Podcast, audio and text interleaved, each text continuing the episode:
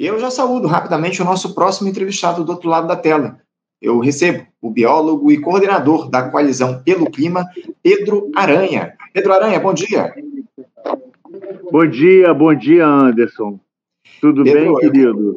Tudo, tudo, tudo indo, Pedro. Muito Ó, deixa eu te contar, aí, deixa eu te contar uma coisa. Eu estou no Hotel Regina hoje aqui.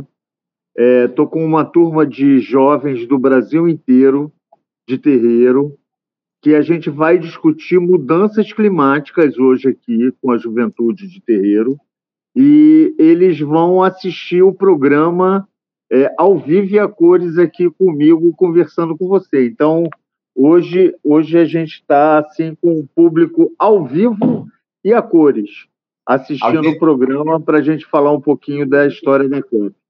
Audiência qualificada aqui no Faixa Livre. Quero agradecer a todos aí que estão nos acompanhando aí nessa, nessa, nesse evento que você vai participar aí, ô Pedro. Quero agradecer muito também a tua participação, a tua presença mais uma vez aqui conosco no Faixa Livre, porque, Pedro, tem a gente sabe, nessa quinta-feira, mais uma conferência do clima lá da ONU, a COP28, que dessa vez acontece em Dubai, nos Emirados Árabes Unidos. Eu até achei que esse evento começaria aí no dia de ontem, mas não, é hoje mesmo que será dado aí o pontapé inicial dos trabalhos lá nos Emirados Árabes.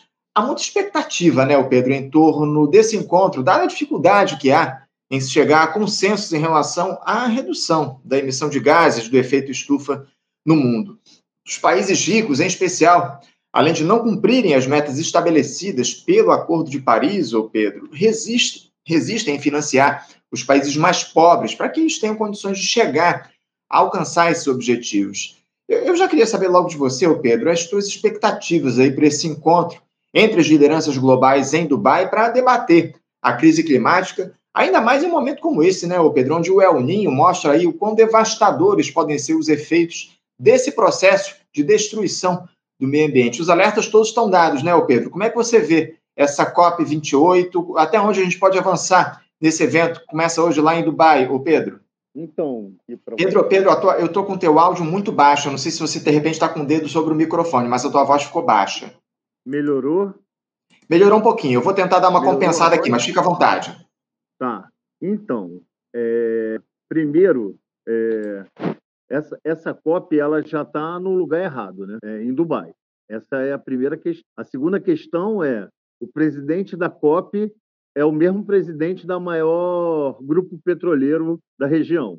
Então, assim, é, essa COP, como as outras, ela está fadada em sucesso.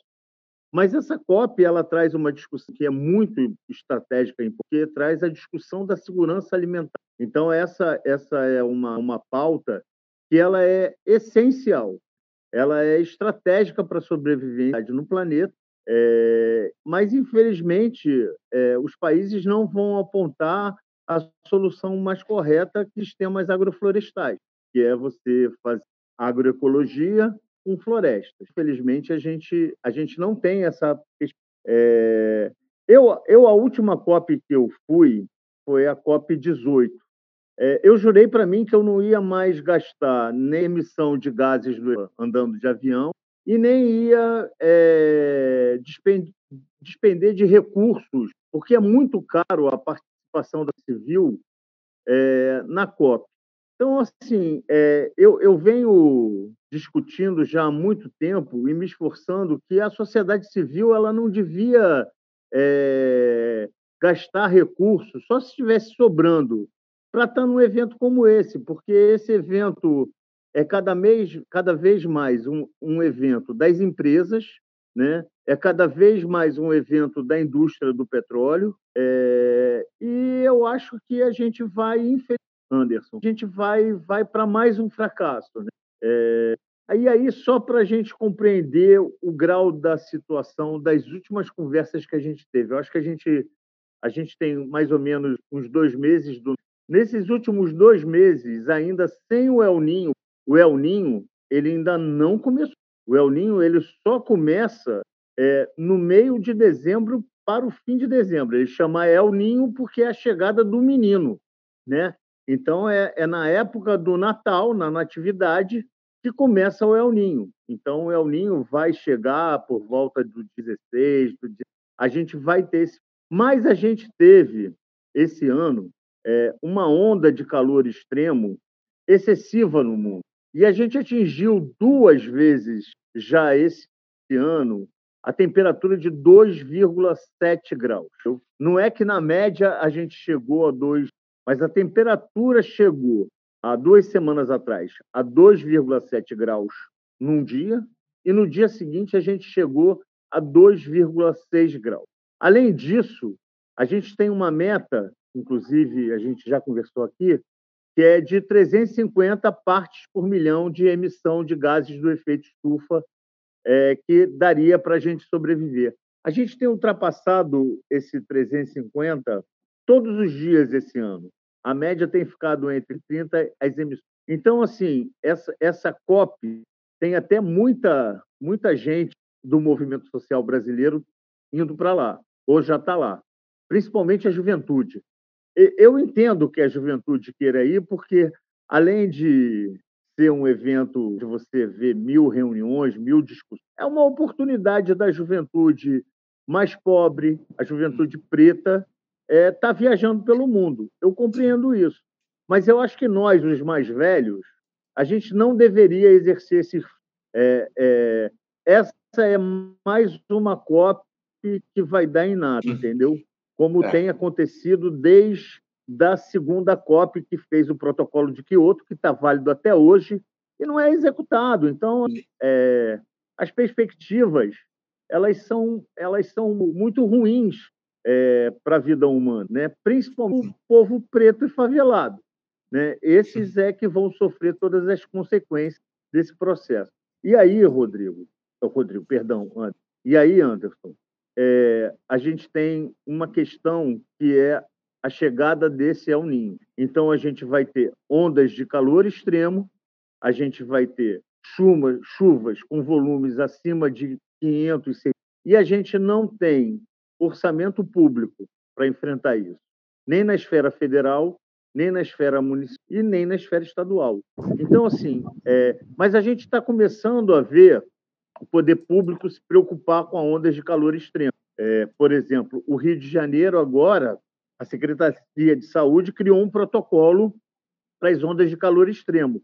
Mas ela, por exemplo, ela não tem um protocolo para quem mora é, em lugares aonde o ar condicionado não chega, aonde essas pessoas vão dormir, porque assim Isso. o calor extremo ele não é só de dia. Então não adianta você botar numa praça é, água mineral, um boné e dar uma maçã, e de noite essas pessoas irem dormir na fervura global. Sim. Então, assim, é, as condições são as piores possíveis para 2020. Né? E, e, e, cada vez, e cada vez piores. Não, alimentar. Oi? Uhum. E, não, e cada vez piores as condições. Essa é a grande questão. Eu queria voltar a tratar, o, o Pedro, a respeito da cópia aqui mais precisamente, como você inclusive já abordou aqui para a gente, né? Porque essa cópia ela já começa errada, né? Porque quem vai presidir o evento é justamente o presidente executivo da empresa petrolífera da estatal dos Emirados Árabes, né? O Sultan Al Jaber.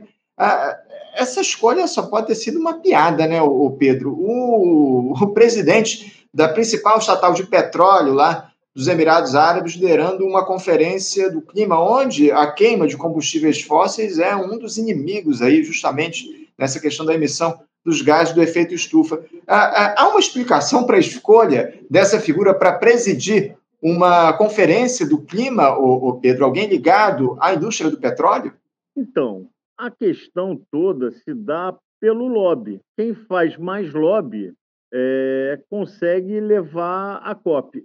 A COP, a COP do Egito, no passado, foi a COP com o maior número de jatinhos é, da indústria do petróleo participando do evento. Então, a gente, a gente tem clareza de que a escolha se dá por esse lobby da indústria fóssil é, que quer manter a sua produção. Então, a questão é que ninguém, ninguém, nenhuma nação está disposta a parar as suas emissões elas fazem todas todo ano tem um acordo, né? Às vezes sai um acordo, mas é acordo, não é, é, é não é um tratado, não é um compromisso real. é apenas uma falácia. Então, assim, é, Paris dizia que a gente teria que chegar até no máximo 2 graus. Agora eles já estão discutindo que não tem que ser 2 graus, tem que ser 2 graus e meio. Que a indústria do petróleo não quer parar de produzir petróleo. Né? A, a gente tem a, a ilusão que a, a, indústria do petróleo traz soberania. Né? A indústria do petróleo não traz soberania nenhuma, ela traz é, desastre, ela traz é, tristeza. É, um, o melhor exemplo da indústria do petróleo que a gente pode colocar aqui é, é, é Duque de Caxias. Duque de Caxias tem uma usina, tem uma produção, uma refinaria de petróleo. Qual é a riqueza que existe no entorno dessa refinaria? Essa refinaria, ela degrada a Baía de Guanabara, essa refinaria degrada a qualidade do ar do estado do Rio de Janeiro, essa refinaria leva pobreza extrema no entorno dela, onde tem maior índice de pobreza extrema em Caxias é no entorno da refinaria, né, Duque de Caxias. Então, assim, é, o que a gente precisa é dizer não, não, chega de perfurar. Eu não estou dizendo aqui, não seria ingênuo nem tolo, de dizer que a gente tem que parar a produção de óleo. Não é isso mas a gente não precisa mais perfurar óleo, entendeu? É, é muito, muito ruim a gente ter um, um governo que a gente elegeu, um enfrentamento, é claro, contra o fascismo, mas um governo que aposta ainda nisso. É um governo que está indo é, para a COP, é, em vez de estar tá levando soluções né? Não, ele está indo dizer que ele vai continuar perfurando o poço de petróleo, principalmente agora na Amazônia. Ele vai continuar produzindo soja e destruindo o Cerrado brasileiro e a Amazônia brasileira, e vai continuar com a pecuária extensiva. Quando, quando esse governo ele podia estar tá colocando soluções verdadeiras, como o investimento na agricultura familiar, com investimento na agroecologia, na produção de comida sem veneno, já que a gente vive de commodity, né? a gente não é um país industrializado, mas que a gente estivesse investindo nesse tipo de coisa, na agroecologia, no investimento, na construção de placas solares, e não é fazendas solares, que a gente tem que ter muito claro que as fazendas solares elas são é, destruidoras também, porque elas ocupam espaços exagerados e vai expulsar alguém do território. E o que a gente não quer é expulsar ninguém de território. Eu estou aqui hoje num auditório lotado com uma juventude que sofre a pressão dentro do seu território para ser o tempo todo, entendeu? Então, assim, é, quem, como a gente faz esse enfrentamento? O papel do governo era estar tá indo nessa COP e apresentar soluções e não dizer que quer dinheiro, uhum. entendeu? Não quer dinheiro, porque dinheiro o Brasil tem, entendeu? O Brasil precisa só investir em tecnologias e na agroecologia. É, é, é não ter. Você, a gente estava. Eu estava escutando o programa com o Rodrigo, e, e, e aí o Rodrigo falando da questão que o Estado do Rio de Janeiro, o maior orçamento é da segurança pública. O Rio de Janeiro vai desaparecer o Rio de Janeiro, parte do Rio de Janeiro vai desaparecer. Saiu uma matéria ontem no Globo Isso, falando que das seis cidades que vão des desaparecer, uma das cidades que vai desaparecer é o Rio de Janeiro. E a gente Janeiro continua... e Santos também, né? Hã? E, Santos, e Santos também. a cidade Santos, de Santos também. Santos, não. É, Para você ter dimensão, esse ano é, teve 54 dias de sol em Santa Catarina. O resto é tudo chuva. A gente teve, em um mês, em Santa Catarina, cinco ciclones extratropicais. Cinco. Com volumes de chuva nunca vistos, entendeu? Sabe? Cidades que nunca foram atingidas por alagamento, como Atalanta, se alagou, se destruiu. Então, assim, a gente está num processo. É, isso porque o El Ninho ainda não começou, entendeu? Agora, o maior problema que a gente vai enfrentar é o aquecimento dos oceanos. E isso Sim. pouco a gente fala. A gente pouco é. fala do aquecimento. Isso vai trazer tantos danos, tantos danos, que é um negócio desesperador.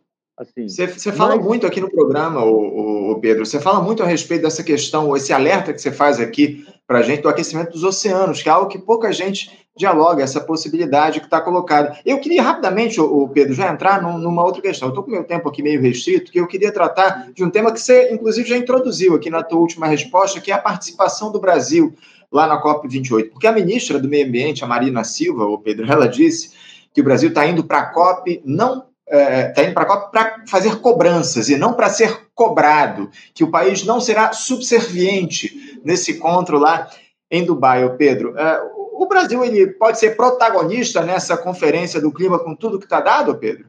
Olha, o Brasil tinha tudo, tudo, tudo na questão das mudanças mais mega diversas do planeta.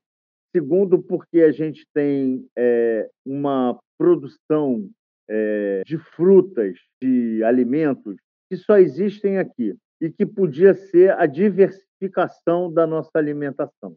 Mas o, o ego desse governo é tão grande, né? É, o ego desse povo que habita o Ministério do Meio Ambiente é maior ainda, que eles não conseguem entender a dimensão do que podia estar sendo colocado. O, o Brasil podia ser a ponta dessa discussão da agroecologia.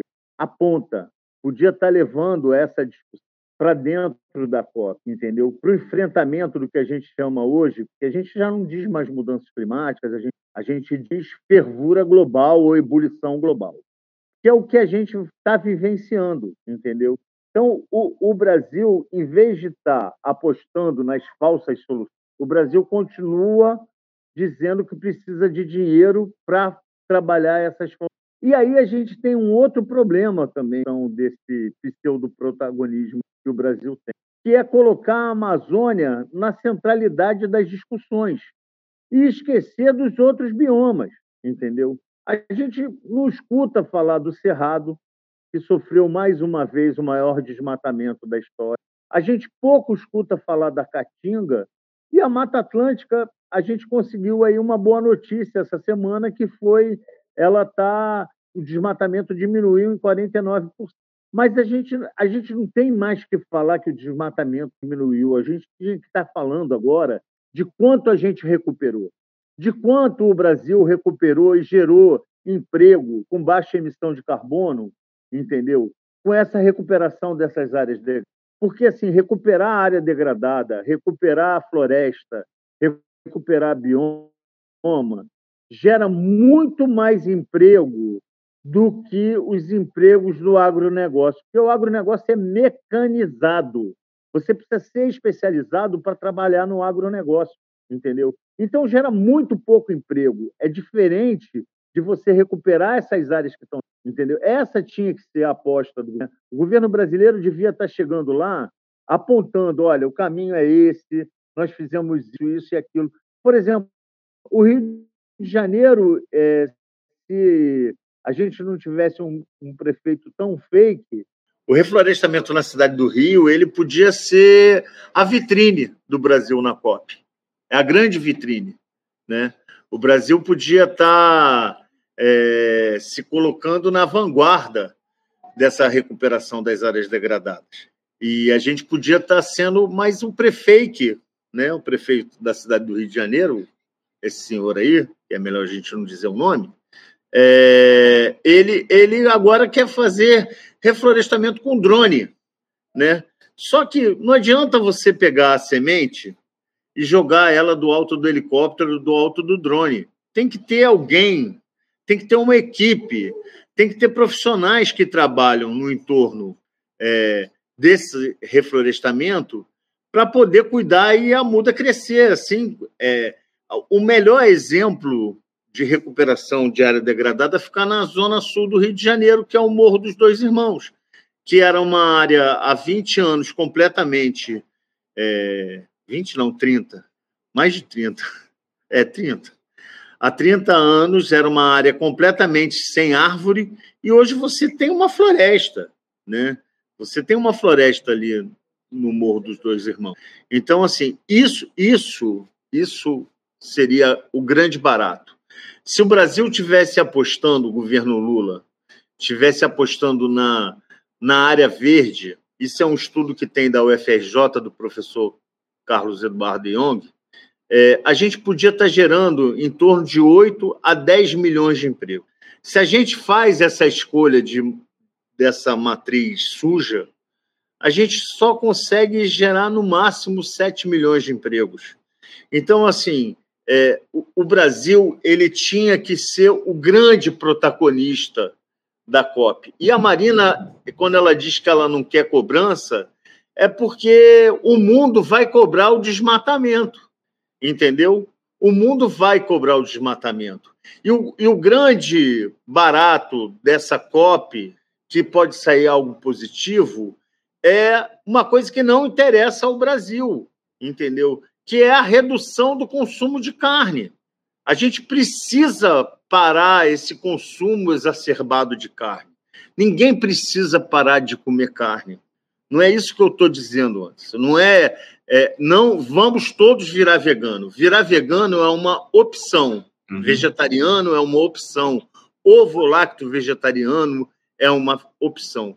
Agora, você reduzir o teu consumo de carne, você não precisa comer carne todo dia, entendeu? Vai fazer até bem para a tua saúde, entendeu? Mas o governo não quer, porque o governo quer continuar exportando commodity primário, que é soja e carne. E carne não só bovina, carne bovina, carne suína e carne de frango. É isso. E, enquanto isso, a gente está perdendo floresta. Uhum. A, a, a, gente sabe muito bem, né, o Pedro, o compromisso dessas seguidas gestões do nosso país com a turma da agropecuária, né? Lamentavelmente, o agro tem destruído as florestas aqui no país, como você muito bem coloca já há bastante tempo. A indústria do agro é muito prejudicial para o meio ambiente, inclusive na emissão de gases do efeito estufa. Pedro, eu estou com meu tempo mais do que esgotado aqui, vou ter que encerrar o nosso papo, a gente vai continuar de olho nas, nas, nos diálogos aí que vão acontecer ao longo dessa COP28 que termina aí se eu não estou enganado, no próximo dia 15 ou 13 de dezembro, aí meados de dezembro, a gente vai continuar dialogando a respeito Ô, disso. eu, eu, só queria fazer um chamado. À vontade. Eu posso? Claro. Primeiro, primeiro dizer que é, a COP é, vai ser um fiasco, mais uma vez, mas é importante que a juventude negra e periférica esteja lá, porque eles precisam denunciar que eles é que vão morrer.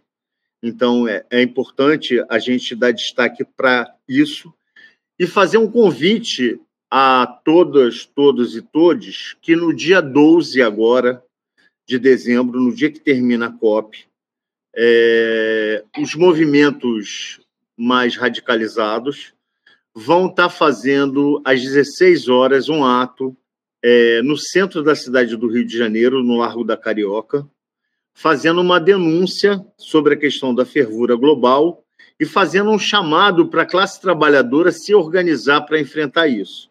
Porque, assim, não adianta nada ter ilhas com água, boné e maçãzinha para as pessoas comer no Rio, em São Paulo, e de noite essas pessoas dormirem em lugares amontoados, com poucos ventiladores e um amontoado da luz elétrica que vai fazer pegar fogo. Esse, esse é o meu, meu medo. A gente, a gente tem, infelizmente, duas grandes possibilidades de tragédia para 2024. A primeira é por conta das enchentes e a segunda é por causa de incêndios nas favelas, por causa do gato, porque eu também, se fosse pobre e morasse na favela, eu ia fazer gato, é, que fique claro. É, então, que pode pegar fogo e incendiar muita casa e muita gente morrer dormindo. É isso, então a gente é precisa ter muito cuidado. O governo, além da ilha de frescor, tinha que fazer lugares para as pessoas dormirem hum. com ar-condicionado. Juntar todo mundo no Maracanãzinho, botar lá colchões, ar-condicionado, e as pessoas, quem quisesse, ir dormir lá para não enfrentar a fervura global. É isso. Fica a dica aí para o prefeito. Importantíssimo, importantíssimo esse alerta que você traz aqui para a gente. Mais uma vez, Pedro, quero agradecer a você pela tua participação, mandar um abraço também para todos que estão aí no auditório nos assistindo aqui, te desejar um bom evento, Pedro. Obrigado por você ter participado com a gente aqui hoje mais uma vez. Peraí, peraí que a Derbal quer aparecer aqui para te dar um, um, abraço aqui. Opa, beleza? Beleza, Derbal? Aqui é Obrigado. Derbal, aqui é mestre Derbal da Rede Afroambiental. Aqui a gente está com a juventude do país todo né, justamente debatendo essas questões né, da inutilidade dessa COP é e como a indústria do petróleo e gás se apropriou de uma pauta e deixou de fora a pauta do Sul Global, que é, foi a ECO 92, Rio Mais 30. Né? Então, a gente está aqui ó, Ó, evento importantíssimo aí, ó, com um auditório cheio, justamente para fazer esse debate a respeito das questões climáticas aqui no nosso país. Aderbal, eu quero agradecer também a você pela tua entrada aqui no, no de última hora no nosso programa. Eu estou com meu tempo limitadíssimo, absolutamente é, é, limitado. Eu estou com o tempo aqui encerrado. Eu sei, eu encerrar sei, o nosso papo, Pedro. Mas, mais uma vez, muito obrigado a vocês. Eu e um bom evento pra, aí, um bom evento para todos vocês aí, tá bom, Pedro? Falou, querido. Um grande abraço. Abraço a ti, até a próxima. Conversamos aqui com Pedro Aranha, Pedro Aranha, que é biólogo e coordenador da Coalizão pelo Clima, falando a respeito dessa COP28 que vai ser realizada a partir de hoje lá em Dubai, nos Emirados Árabes. Você, ouvinte do Faixa Livre, pode ajudar a mantê-lo no ar. Faça sua contribuição diretamente na conta do Banco Itaú, agência 6157, conta corrente 99360 dígito 8. Esta conta encontra-se em nome do Sindicato dos Professores do Município do Rio de Janeiro e região, o Simpro Rio, uma das nossas entidades patrocinadoras, mas seus recursos são destinados exclusivamente para o financiamento do nosso programa. Você pode fazer sua doação de qualquer valor, utilizando também a nossa chave Pix, que é ouvinte@programafaixalivre.com.br. Sua contribuição é fundamental para a manutenção desta trincheira progressista no ar.